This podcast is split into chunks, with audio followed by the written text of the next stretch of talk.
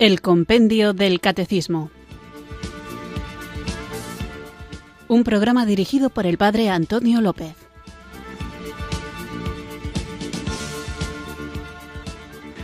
Muy buenas tardes, queridos oyentes de Radio María. Recibido un cariñoso saludo desde Irurzum, en Navarra, quienes sintonizáis una tarde más esta radio que cambia vidas, esta emisora de la Virgen, Radio María, para escuchar el programa El Compendio del Catecismo, nuestro espacio diario de formación católica en el que tratamos de conocer la fe que queremos vivir, compartir y defender. Conocer es importante porque uno no puede vivir si no conoce, si no sabe cuál es el fundamento de aquello que vive. De nada sirve saber las cosas si luego no las ponemos en práctica, de ahí que haya que vivir. Vivir el Evangelio, la sumisión, la obediencia, el señorío de Cristo implica hacerle caso y Él es el que nos pide que vayamos al mundo entero proclamando la buena nueva y enseñando a guardar lo que Él nos ha mandado. Él nos dice que somos luz del mundo y sal de la tierra, de ahí que tengamos esa necesidad que brota del corazón de Cristo y que se contagia a nuestros propios corazones para que todo el mundo conozca el amor de Dios. Y esa es la importancia de dar a conocer, es decir, compartir nuestra fe y en esa tarea de compartir la fe pues necesariamente nos vamos a topar con gente que no acepta el mensaje de Jesucristo o que lo conoce de forma distorsionada o que directamente lo ataca. Y por eso tenemos que estar preparados para defender la fe. No solamente para defendernos de la fe, es decir, para que no nos afecten los ataques a la Iglesia a nivel personal, sino también porque vivimos en sociedad para que quienes escuchan las objeciones que se hacen contra la Iglesia escuchen también una respuesta adecuada a esas objeciones y luego cada uno pues que saque sus propias conclusiones. Pero si cada vez que alguien ataca a la Iglesia, los que somos católicos no sabemos defenderla, más allá de que quedemos mal, que eso no es lo que más debe preocuparnos, ocurre que puede haber quien, arrastrado por ataques a la fe sin una respuesta por parte de un católico bien formado, pueda haberse abocado, quien escucha, al error y por eso es tan importante que sepamos defender la fe. Para eso, para aprender a defenderla, a compartirla, a vivirla y a conocerla, eh, quiero que sirva este programa de El Compendio del Catecismo en el que nos dejamos guiar por las preguntas y respuestas que ofrece el libro del Compendio del Catecismo, pero que cuando uno profundiza en estos temas y como el tiempo es limitado y no se puede hablar de todo con precisión o hay temas que ni siquiera se tocan y otros se hacen quizá de una forma superficial porque es imposible meterse a fondo en todas las preguntas en una horita de programa, por eso para que podáis solventar vuestras dudas, compartir vuestras inquietudes, dar vuestros testimonios y manifestar vuestras discrepancias si las hay, de vez en cuando, al menos una vez a la semana, procuro dedicar este espacio a vuestra participación. Así que hoy vamos a dedicar el programa a las preguntas que vosotros habéis enviado y también os animo a que no dejéis de hacerlo, no dejéis de preguntar, no hay pregunta tonta, no hay nada que no se pueda plantear y si tienes una duda, pues con la sencillez, la confianza que da saberse miembros de la misma familia, la familia de la Iglesia y la familia de Radio María, que es la misma familia, podéis plantear todo lo que queráis. Veréis que cuando comparto las preguntas que habéis enviado, algunas hacen alusión directa al tema del que estamos hablando, otras a lo mejor son cosas de las que todavía no hemos hablado y otras preguntas hacen referencia a cosas de las que hemos hablado hace mucho tiempo. Esto obedece a que hay muchos oyentes de Radio María que en vez de escuchar el programa en directo lo hacen a través del podcast y está muy bien que así sea. Podéis encontrar estos programas pasados, estos podcasts del compendio del catecismo en la página web de Radio María o en la aplicación de vuestro teléfono móvil de una forma muy sencilla y además ordenadas las preguntas con el tema que se toca en cada una de ellas y también ocurre que a veces cuando por razones pastorales no puedo hacer el programa, se pone en este espacio un programa anterior que suscita nuevas preguntas. Lo digo para que tengáis una explicación de por qué hablo a veces en los programas dedicados a la participación de los oyentes de cosas recientes y a veces de cosas que han sido tratadas tiempo atrás. Y esto obedece a que cuando no puede hacer el programa se pone uno anterior y la gente pregunta sobre el programa anterior. Pero siempre es bueno conocer cuáles son las inquietudes de los oyentes porque pueden despertar en cada uno de nosotros interrogantes que quizá no nos habíamos planteado. En cualquier caso, quien aclara las dudas, quien ilumina las mentes y los corazones, quien fortalece las voluntades, es el Espíritu Santo, el único que hace eficaz la acción evangelizadora de la Iglesia. Es Él. Esa es la razón de que siempre, conscientes de cuánto lo necesitamos, comencemos, como hacemos ahora, invocándole con fe.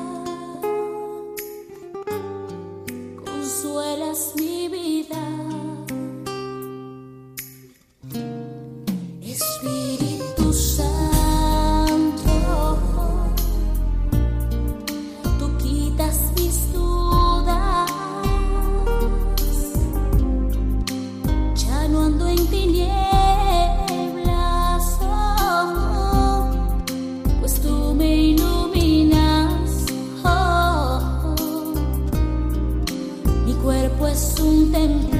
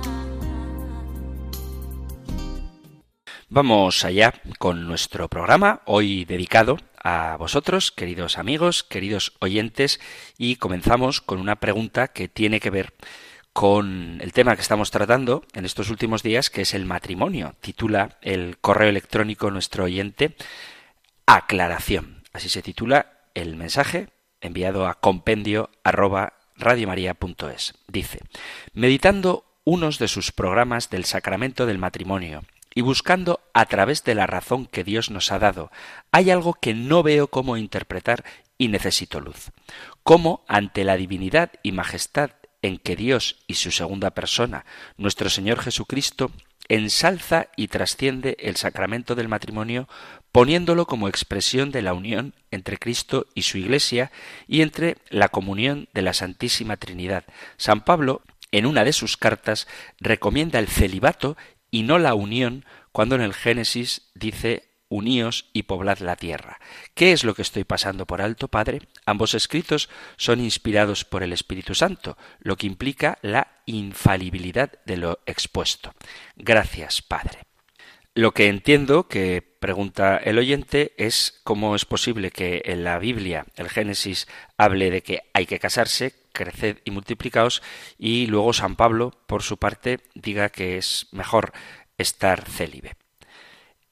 El texto donde San Pablo habla de esto es la carta a los Corintios, la primera carta a los Corintios en el capítulo 7. En toda esta sección, el apóstol responde a diversas cuestiones planteadas por la Iglesia de Corinto. Muchas de ellas tienen un carácter circunstancial, pero al resolverlas, Pablo no las enfoca desde un punto de vista meramente casuístico o legal, sino que establece pautas fundamentales que orientan las relaciones del cristiano con el mundo y valen para cualquier época. Algunos fieles de Corinto, y esto hay que tenerlo en cuenta, propugnaban el celibato como la única forma de vida evangélica. Pablo, en cambio, defiende el matrimonio como el estado más común, la mayoría de los cristianos están casados, entre los seres humanos, y lo hace con la misma firmeza con la que antes se había opuesto al desenfreno sexual. Al mismo tiempo, es verdad que Pablo elogia la virginidad como el camino más adecuado para consagrarse plenamente al servicio de Dios, pero, en último término, lo mejor es que cada uno viva en conformidad con el don recibido Dios. Capítulo 7, versículo 17. El mismo San Pablo advierte a sus destinatarios que no todas las normas que él da tienen el mismo valor y la misma autoridad. Hay algunas que son un mandamiento del Señor, una orden absoluta, sin embargo, hay otras que San Pablo, otras directrices que San Pablo da en nombre propio. Dice, hablo de parte de Dios, sino en nombre propio, quien por la misericordia del Señor es digno de confianza. Y aclara que su consejo es un consejo, no es un mandato, no es una orden, deja a los cristianos un margen de libertad. Esto lo podéis leer en el versículo 25, insisto, del capítulo 7 de la carta a los Corintios. Dice, leo capítulo 7 de la carta a los Corintios. Ahora responderé a lo que ustedes me han preguntado por escrito. Es bueno para el hombre abstenerse de la mujer. Sin embargo, por el peligro de incontinencia, que cada hombre tenga su propia esposa y cada mujer su propio marido. Que el marido cumpla los deberes conyugales con su esposa. De la misma manera, la esposa con su marido. La mujer no es dueña de su cuerpo, sino el marido. Tampoco el marido es dueño de su cuerpo, sino la mujer. No se nieguen el uno al otro, a no ser de común acuerdo y por algún tiempo, a fin de poder dedicarse con más intensidad a la oración. Después vuelvan a vivir como antes para que Satanás no se aproveche de la incontinencia y los tiente. Esto es lo que digo y es una concesión y no una orden. Mi deseo es que todo el mundo sea como yo, pero cada uno recibe del Señor su don particular, unos este, otros aquel. A los solteros y a las viudas les aconsejo, aconsejo que permanezcan como yo, pero si no pueden contenerse, que se casen. Es preferible casarse que arder en malos deseos. A los casados, en cambio, les ordeno y esto no es un mandamiento mío, sino del Señor, distingue lo que es un consejo de lo que es un mandamiento, a los casados en cambio les ordeno, y esto no es un mandamiento mío, sino del Señor, que la esposa no se separe de su marido. Si se separa, que no vuelva a casarse o que se reconcilie con su esposo, y que tampoco el marido abandone a su mujer. En cuanto a las otras preguntas, les digo yo, no el Señor. Ahora es San Pablo el que da su opinión. Si un hombre creyente tiene una esposa que no cree, pero ella está dispuesta a convivir con él, que no la abandone. Si una mujer se encuentra en la misma condición, que tampoco se separe del esposo, porque el marido que no tiene fe es santificado por su mujer, y la mujer que no tiene fe es santificada por el marido creyente. Si no fuera así, los hijos serían impuros, en cambio están santificados. Pero si el cónyuge que no cree desea separarse, que lo haga, y en ese caso el cónyuge creyente no permanece ligado al otro, porque Dios nos ha llamado a vivir en paz. Después de todo, ¿qué sabes tú, que eres la esposa, si podrás o no salvar a tu marido, y tú, marido, si podrás salvar a tu mujer? Fuera de este caso, que cada uno siga viviendo en la condición que el Señor le asignó y en la que se encontraba cuando fue llamado. Esto es lo que prescribo en todas las iglesias. Si un hombre estaba circuncidado antes que Dios lo llamara, que no oculte la señal de circuncisión. Si el llamado lo encontró incircunciso, que no se circuncide. Lo que vale no es la circuncisión, sino cumplir los mandamientos de Dios. Que cada uno permanezca en el estado en que se encontraba cuando Dios lo llamó. ¿Eres esclavo al escuchar el llamado de Dios? No te preocupes por ello. Y aunque puedes llegar a ser un hombre libre, aprovecha más bien tu condición de esclavo, porque el que era esclavo cuando el Señor lo llamó, ahora es un hombre libre en el Señor. De la misma manera, el que era libre cuando el Señor lo llamó, ahora es un esclavo de Cristo. Vosotros habéis sido redimidos, ¿y a qué precio? No os hagáis esclavos de los hombres, hermanos, que cada uno permanezca delante de Dios en el estado en que se encontraba cuando fue llamado. Acerca de la virginidad, dice San Pablo, no tengo ningún precepto del Señor, pero hago una advertencia como quien por la misericordia del Señor es digno de confianza. Considero que por las dificultades del tiempo presente, lo mejor para el hombre es vivir sin casarse. ¿Estás unido a una mujer? No te separes de ella. ¿No tienes mujer? No la busques. Si te casas, no pecas, y si una joven se casa, tampoco peca, pero los que lo hagan sufrirán tribulaciones en su carne que yo quisiera evitarles.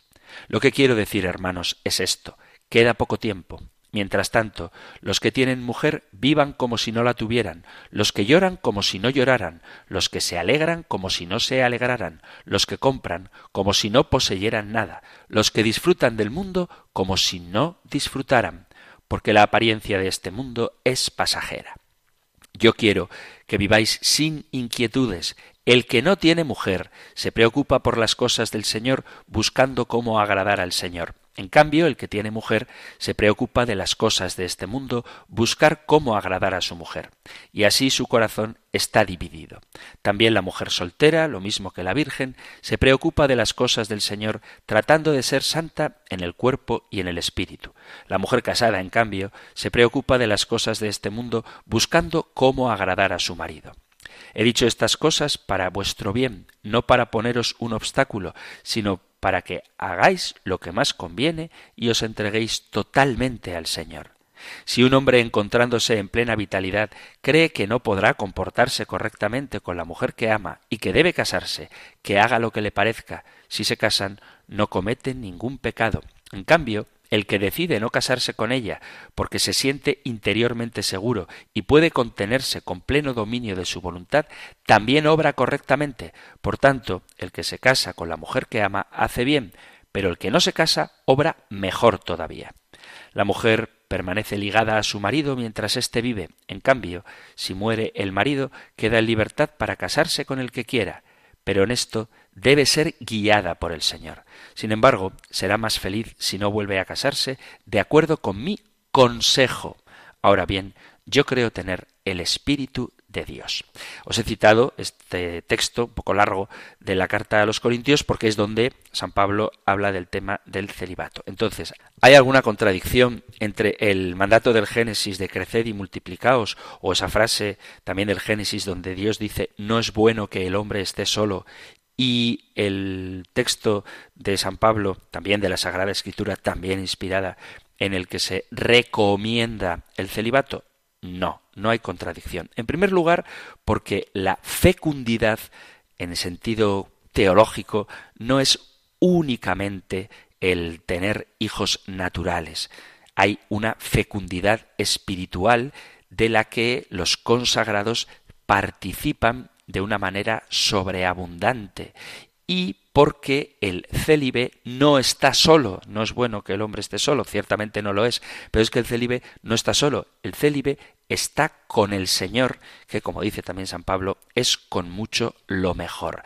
Entonces, cuando una persona vive su matrimonio cristiano de una forma consciente como lo que es, es decir, una vocación, vive consagrado a Dios. Y estos problemas que menciona San Pablo en su carta a los Corintios de que el casado no se puede preocupar de las cosas del Señor, tiene sentido si lo leemos en el contexto cultural de Corinto. Pero si leemos el matrimonio desde la expectativa cristiana, comprenderemos que si tú eres capaz de entender que en tu cónyuge estás sirviendo a Dios, estás totalmente consagrado a Dios, solo que lo estás haciendo a través de tu esposo, a través de tu esposa, a través de tu familia, a través de tus hijos. Por lo tanto, lo importante es entregarnos al Señor y en la conciencia que la Iglesia va tomando de la grandeza que tiene el sacramento del matrimonio, se comprende que éste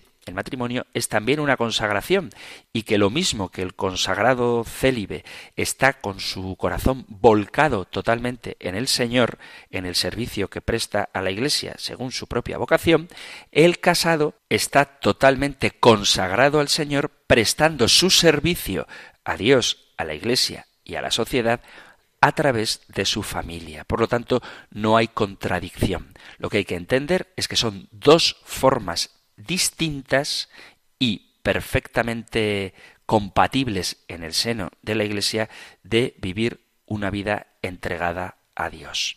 Por lo tanto, dos cosas.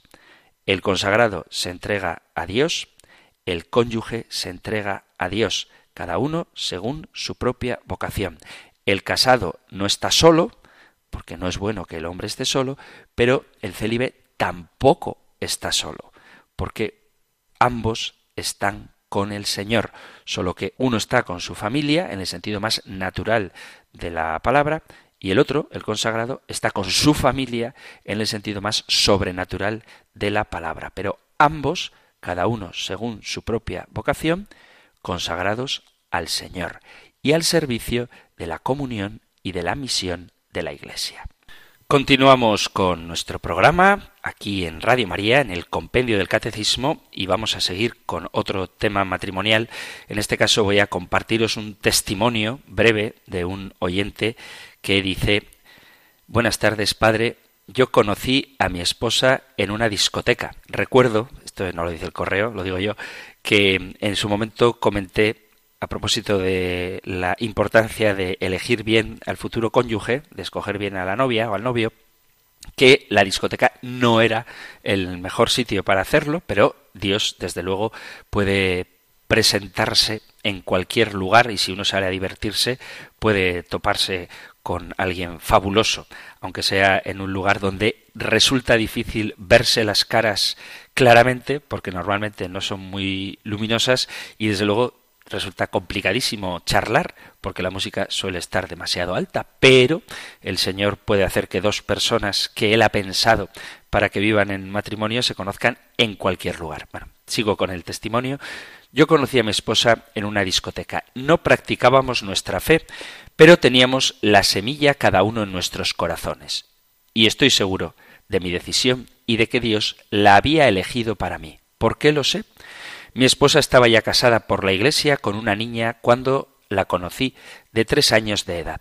estando en estado de nuestro primer hijo en común, Dios nos llamó a un cursillo de cristiandad, el cual hicimos juntos.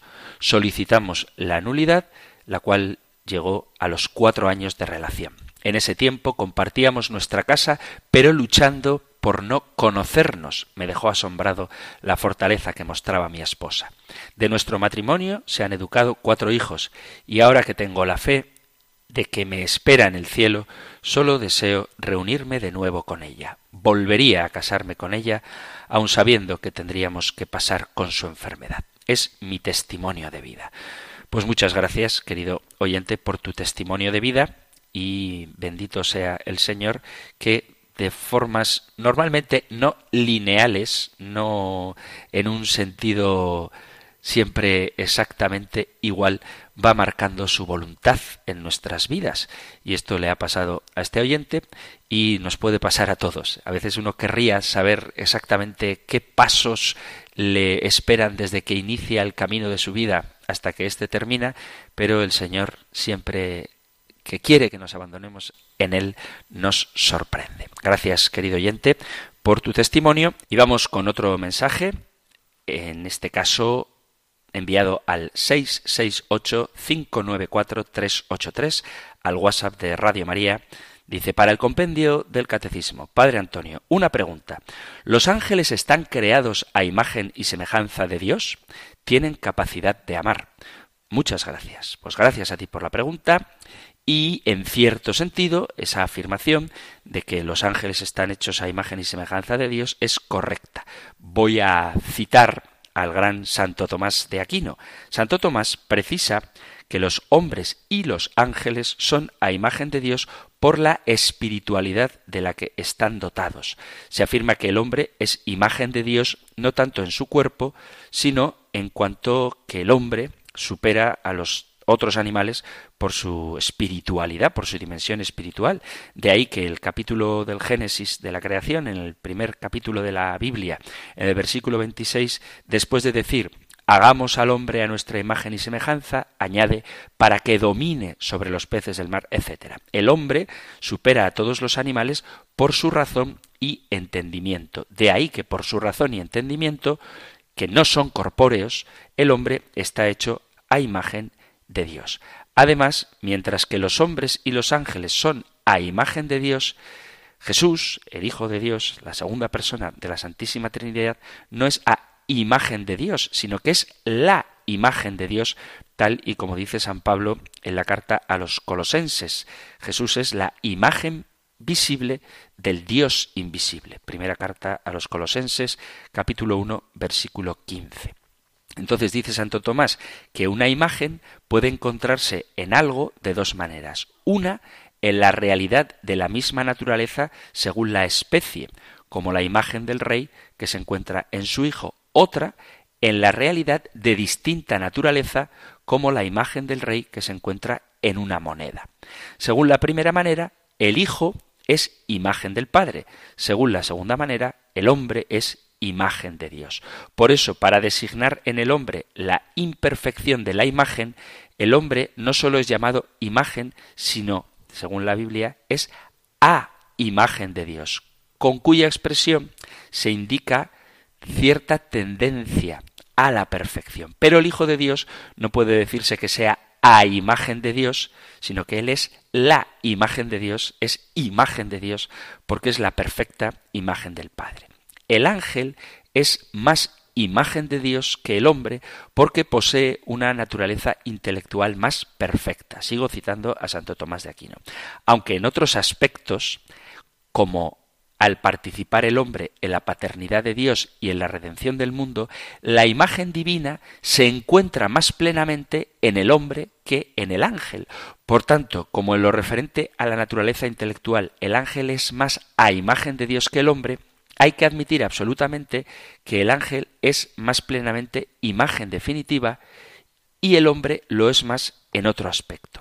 También hay que decir que el hombre puede crecer en gracia y por lo tanto puede crecer en la imagen sobrenatural de Dios y puede crecer hasta el punto de que un hombre, una criatura humana, puede superar en gracia a los mismos ángeles. Por ejemplo, Esto le sucedió a María, que por su santidad es la reina de los ángeles. Más precisamente, la Virgen ha sido constituida desde el principio con un grado de santidad superior al de los ángeles, aunque según su naturaleza humana sea a imagen de Dios de manera inferior a los ángeles.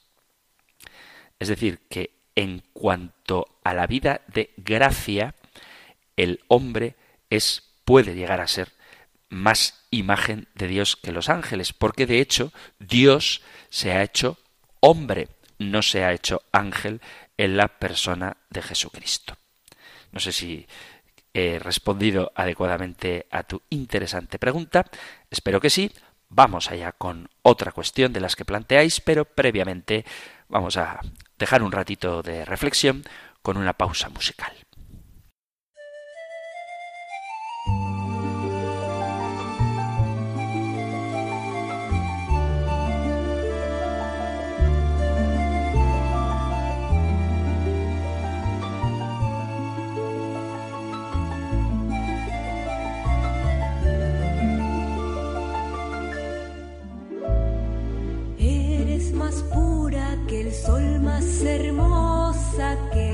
las perlas que ocultan los mares.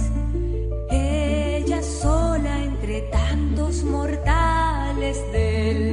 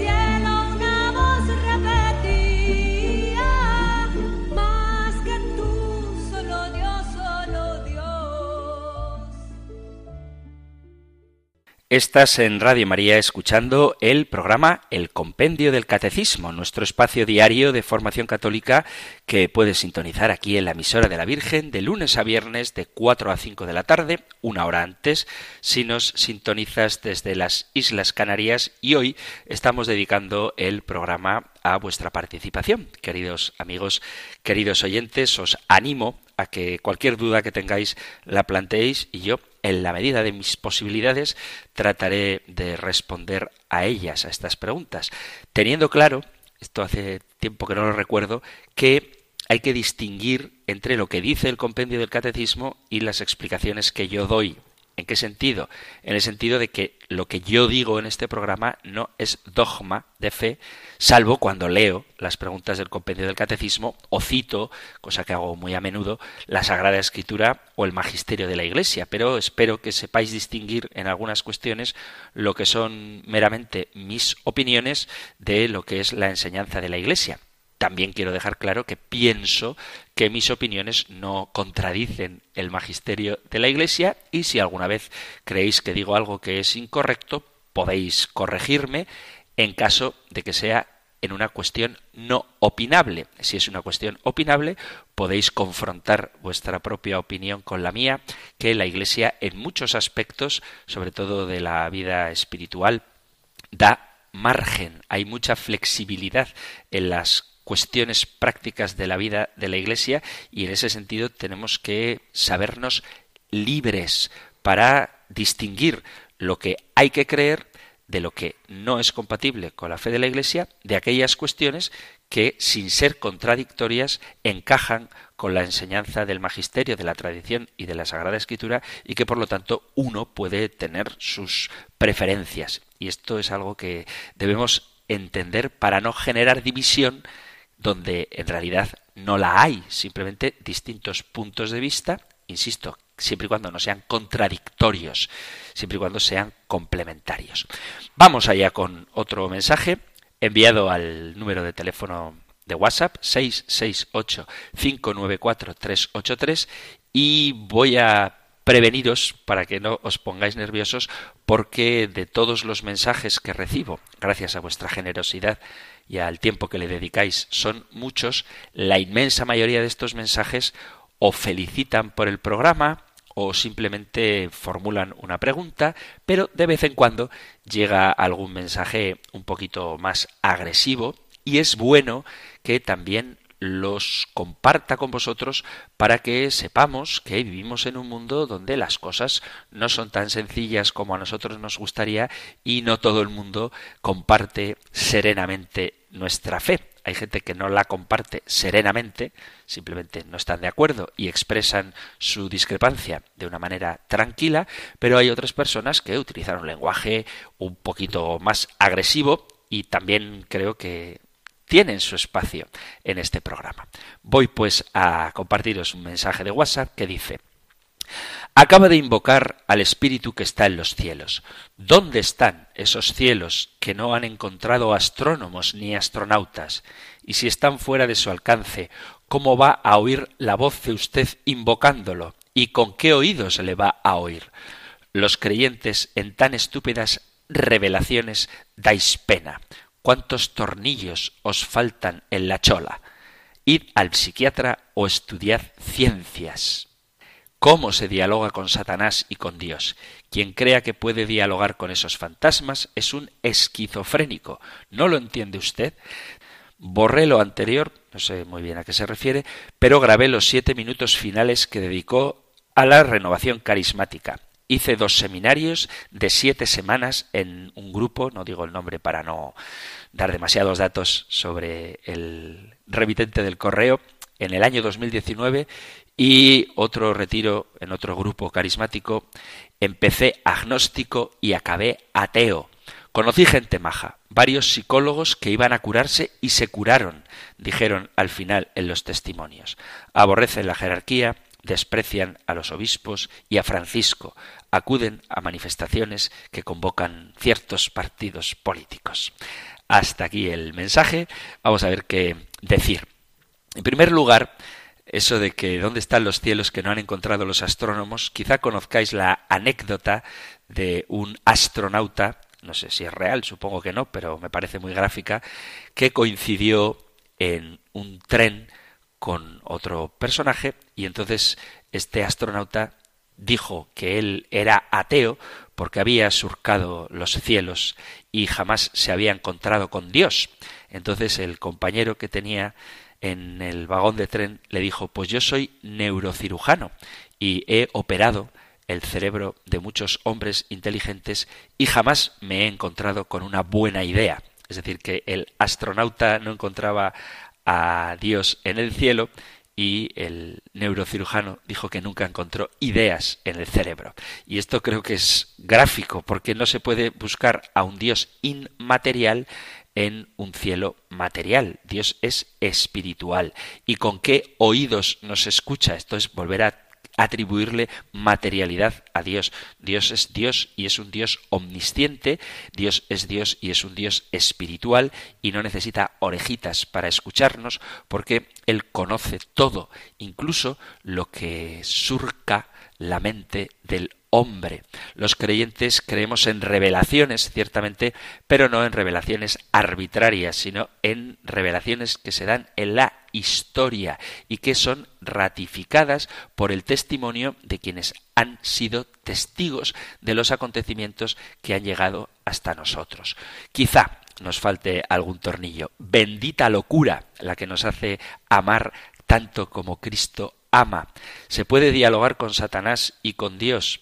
Por supuesto que se puede dialogar con Dios en la oración y por supuesto que uno puede perderse si hace caso a las sugestiones del demonio. No es un fantasma, ni un esquizofrénico, es decir, una persona que cree en un Dios personal, en un Dios que le ama, no es un esquizofrénico, al contrario, si alguien sufre de esquizofrenia, puede encontrar alivio en su enfermedad en la fe. No creo que sea irracional ni de majara el creer en Dios. De hecho, existen argumentos razonables para creer en Dios y existe la revelación que es el diálogo que Dios quiere tener con cada uno de nosotros.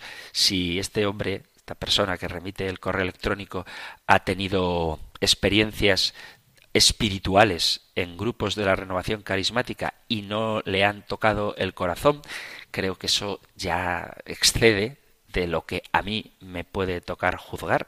En cualquier caso, si hace una reflexión sobre su propia identidad como ser humano, si es capaz de descubrir en él un principio espiritual, es decir, un alma, tiene que entender que ese principio espiritual procede de un origen espiritual y ese origen espiritual es Dios. Nos aconseja nuestro oyente que estudiemos ciencia, pero lo cierto es que ha habido grandísimos científicos que han sido creyentes y muchos de ellos sacerdotes, incluso alguno de ellos es canonizado por la Iglesia, no por sus aportaciones científicas, sino por su vida cristiana ejemplar. Podría pasar un programa entero, y aún me quedaría corto de tiempo, citando a autores que son grandes figuras científicas que han vivido su fe. Simplemente por mencionar a algunos de ellos, Averroes, aunque no era cristiano, era musulmán, fue maestro de matemáticas, filosofía, medicina y escribió una enciclopedia médica. San Alberto Magno, santo, estudió la ciencia de su época con criterios propios de observación, clasificación y descripción, hizo estudios de botánica, alquimia, descubrió el arsénico y es patrono de los estudiantes de ciencias naturales. En sus escritos se encuentran temas de botánica, zoología, química, astronomía, geografía. Roger Bacon, divulgador de las ciencias, que apoyó fuertemente el método experimental y presionó a los teólogos para considerar el estudio de todas las ciencias en las universidades, que además se dedicó a escribir sobre matemática, física, óptica, gramática y filosofía, era un religioso franciscano. Otro religioso, también franciscano, es Ramón Llull, que difundió la matemática árabe, el álgebra y el razonamiento y está considerado como pionero de la lógica matemática. Nicolás de Cusa, que fue obispo católico, fue uno de los primeros opositores del modelo geocéntrico y postuló que tanto el Sol como la Tierra se movían. Usó lentes cóncavas para corregir la miopía y desarrolló los conceptos de movimiento infinitesimal y relativo. Leonardo da Vinci, el gran Leonardo da Vinci, uno de los grandes genios de la humanidad, que no voy a hablar de todo lo que hizo, porque sí que podríamos dedicar un programa entero solamente a él, era un católico que plasmó su fe en el arte. El navegante y geógrafo portugués Fernando de Magallanes era católico y se interesó mucho en la cosmografía y en la elaboración de mapas, demostrando que se podía circunnavegar la Tierra. Fue el primero que hizo un viaje alrededor del mundo, eliminando la hipótesis de que la Tierra es plana, cosa que por cierto hoy muchos ateos dicen que no es redonda. Galileo también era católico de toda la vida, a pesar de que fuera juzgado por el Santo Oficio, y se ocupó de problemas físicos como la temperatura, los imanes, el bombeo del agua, inventó un telescopio con el que pudo ver la Luna y los satélites de Júpiter, las fases de Venus, y su conflicto con la Iglesia tuvo que ver con cuestiones científicas, que por cierto Galileo no murió en la hoguera. Otro, aunque no era católico, era luterano y gran científico, astrónomo y matemático es Johannes Kepler. Y si el argumento que va a dar es que estos son científicos antiguos, podemos dar un salto en el tiempo hasta el siglo XIX y ahí nos vamos a encontrar con personalidades científicas de la talla de Teilhard de Chardin, que era católico, aunque un poquito heterodoxo, e hizo estudios de hallazgos paleontológicos y participó en importantísimas excavaciones, presentando su propia teoría sobre la evolución. Lo que pasa es que su pensamiento sobre la evolución afectaba tanto a la materia como al pensamiento y estableció la hipótesis del punto omega. ¿Qué decir de Georges Lemaitre, que fue católico, jesuita, y resolvió las ecuaciones de Einstein sugiriendo una posible solución de un universo en expansión. Desarrolló la teoría del Big Bang, famosísima teoría del Big Bang que muchos utilizan como argumento en contra de la existencia de Dios y fue ideada por un sacerdote, por un jesuita. Heisenberg, el famoso físico alemán que inventó la mecánica cuántica y habló del principio de indeterminación, era creyente, luterano, pero creyente, cristiano al fin. El segundo hombre en pisar la luna, ya que el oyente hablaba de un astronauta, el señor Edwin Aldrin, era presbiteriano, era cristiano, era ingeniero mecánico y doctor en ciencias, además de astronauta, y pisar la luna no le hizo en absoluto perder su fe. También Nikola Tesla el famoso inventor que ahora está tan de moda, era creyente, era cristiano. Y por citar a alguien que tuve la fortuna de conocer personalmente, el padre Manuel María Carreira, otro jesuita, investigó sobre el láser y los rayos cósmicos, todos estos estudios hechos por el padre Carreira bajo el patrocinio de la NASA. Entonces, no quiero seguir insistiendo en esto, pero como dice una frase, un poco de ciencia aleja de Dios, pero mucha ciencia acerca a él. No se puede oponer el desarrollo científico con la fe cristiana cuando grandes figuras científicas que han hecho aportaciones que han cambiado todo el conocimiento del mundo han sido hechas por personas que vivían su fe. No solamente que eran cristianos, que eran creyentes, sino que muchos de ellos estaban enteramente consagrados al Señor, el Dios de la verdad, el creador del mundo, en el estudio científico, sin por ello no solamente no perder su fe, sino sin dejar su vocación consagrada como sacerdotes y científicos. Así que no nos manden a estudiar ciencia, sino antes al contrario, estudia la ciencia, date cuenta de lo milimétricamente que está diseñado el mundo y a través del diseño, ojalá que llegues al diseñador. También nos dice este oyente que vayamos al psicólogo. Bueno, pues la verdad es que la psicología afirma la importancia que tiene la vivencia de la fe para un equilibrio mental tan necesario en nuestro tiempo. De hecho, yo aconsejo que quienes tengáis problemas de salud mental lejos de manteneos distantes de Dios, recurráis a Él, que es médico de los cuerpos y de las almas, para encontrar en el Señor consuelo y ayuda. Muchos de los problemas psicológicos que acechan nuestra sociedad actual tienen mucho que ver con la falta de sentido. Y ese sentido de la vida lo encontramos en Dios. Puedo afirmar, sin temor a equivocarme, que muchos de los problemas de salud mental tienen que ver con la vida espiritual. La depresión, la ansiedad y otros problemas de este tipo han incrementado de forma alarmante en los últimos años. Se habla mucho de salud mental como algo que se puede prevenir, tratar y curar, pero en este tratamiento, en esta prevención y en esta sanación juega un papel muy importante la religión. Creer en Dios, de hecho, puede mejorar la efectividad de los tratamientos a corto plazo de las enfermedades mentales.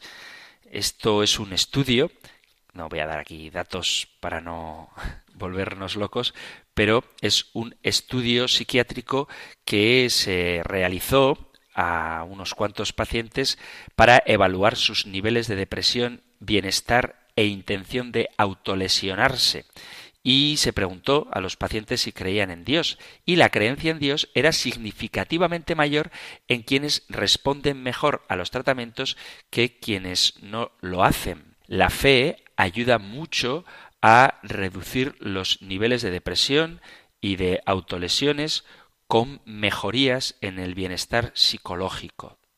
Es decir, cuando una persona que tiene fe se somete a un tratamiento psicológico, esta propia fe le ayuda, una creencia fuerte en Dios, puede fomentar tanto la convicción de los pacientes de que el tratamiento ayudará como su esperanza de éxito.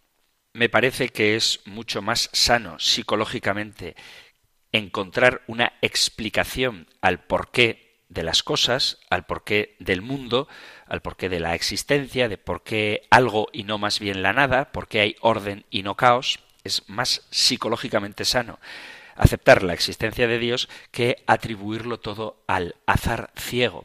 Una persona que piense que todo ha sido hecho simplemente por un capricho anónimo de un ser impersonal que no existe, creo que es una teoría más disparatada que la de quien viendo el orden descubre que detrás de él hay un ordenador.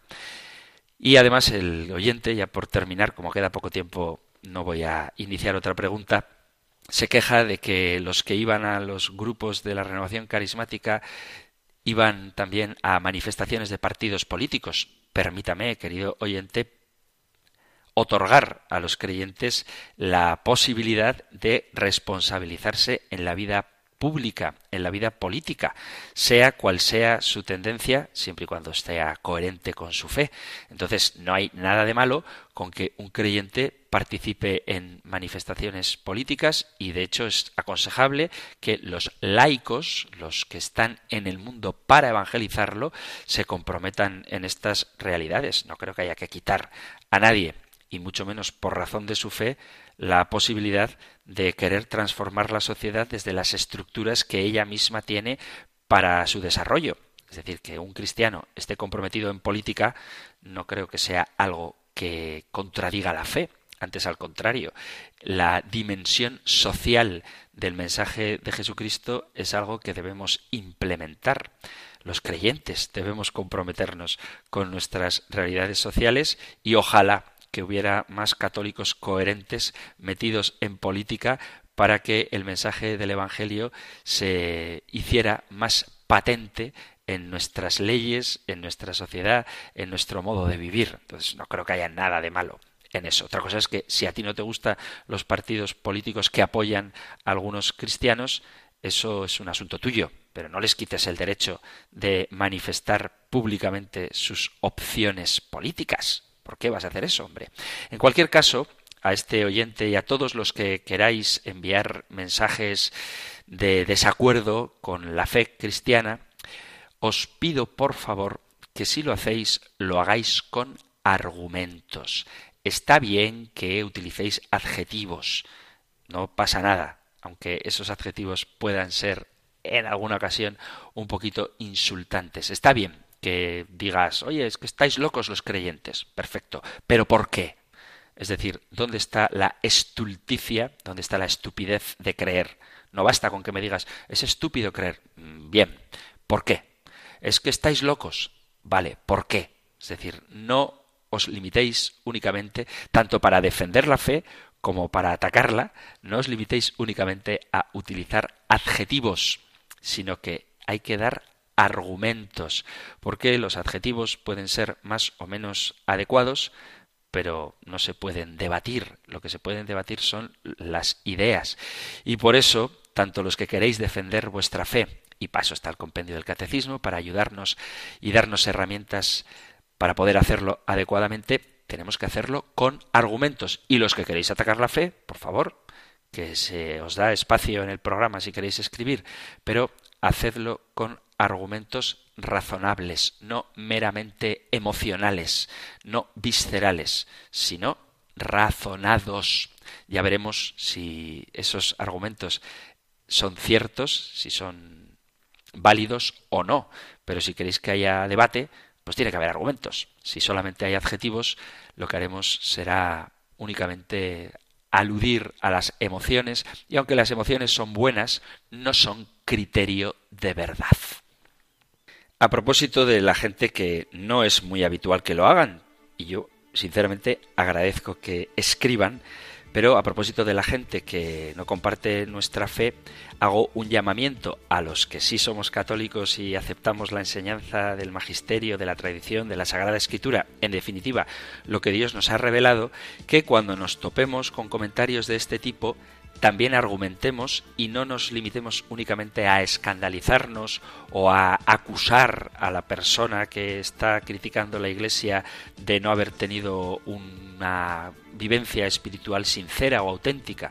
Hay que escuchar a todos con caridad y de hecho pienso que la caridad es el testimonio más atrayente que podemos ofrecer los cristianos a un mundo que no conoce a Dios. Caridad, alegría, serenidad, empatía en la medida de lo posible, pero también firmeza, claridad, nitidez en los argumentos y escucha, una escucha activa, porque solamente escuchando activamente podremos dar una respuesta adecuada a las objeciones que se nos plantean. Si os ha gustado esto de que responda a las preguntas, como hacemos cada semana, seguid enviándolas. Ya sé que a veces os hago esperar demasiado, que como me habéis dicho en más de una ocasión, respondo mucho tiempo a pocas preguntas, pero creo que ameritan, que merecen espacio las respuestas. Y ya que no estamos limitados a las preguntas del compendio, que algunas preguntas es verdad que son fácilmente resolvibles y por eso da tiempo a tocar temas que tengan algo que ver con la pregunta, pero hay otras que ciertamente merecerían varios programas, pero por cuestiones de tiempo, porque el compendio del catecismo tiene 596 preguntas, si no me falla la memoria, esperad que lo consulto. Efectivamente, 596 no, 598 preguntas.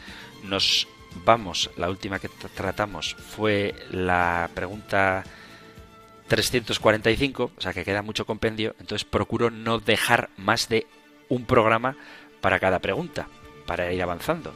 Pero ya que tenemos la opción una vez a la semana de poder dedicar el tiempo a lo que vosotros planteáis, pues me parece que es bueno que, aunque no dé espacio para que entren muchas preguntas, poder responder a las que entran de una manera tranquila, sin prisas. Si os gusta que lo haga así, pues os lo agradezco y lo seguiré haciendo así. Si no, también podéis decirme, oye, no te enrolles tanto y contesta a muchas preguntas de manera más rápida. Pues tenéis la opción de decírmelo. Intentaré hacer lo que pueda. Llegamos, como siempre, y se me queda corto, al final del tiempo para el programa de hoy. Así que os recuerdo que podéis enviar vuestras preguntas, comentarios, sugerencias, testimonios o discrepancias, lo que queráis, al correo electrónico compendio arroba compendio arroba o al número de teléfono solo para WhatsApp 668 594 383 668 594 383. Recibimos ahora la bendición del Señor. El Señor te bendiga y te guarde, el Señor ilumine su rostro sobre ti y te conceda su favor, el Señor te muestre su rostro y te conceda la paz. Muchísimas gracias por estar ahí, gracias por escuchar el compendio del catecismo y si queréis volveremos a encontrarnos en un próximo programa. Un fuerte abrazo.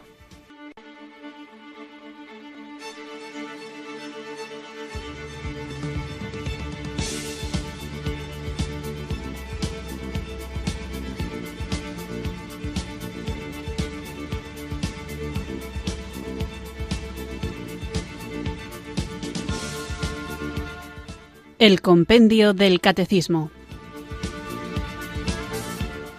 Un programa dirigido por el Padre Antonio López.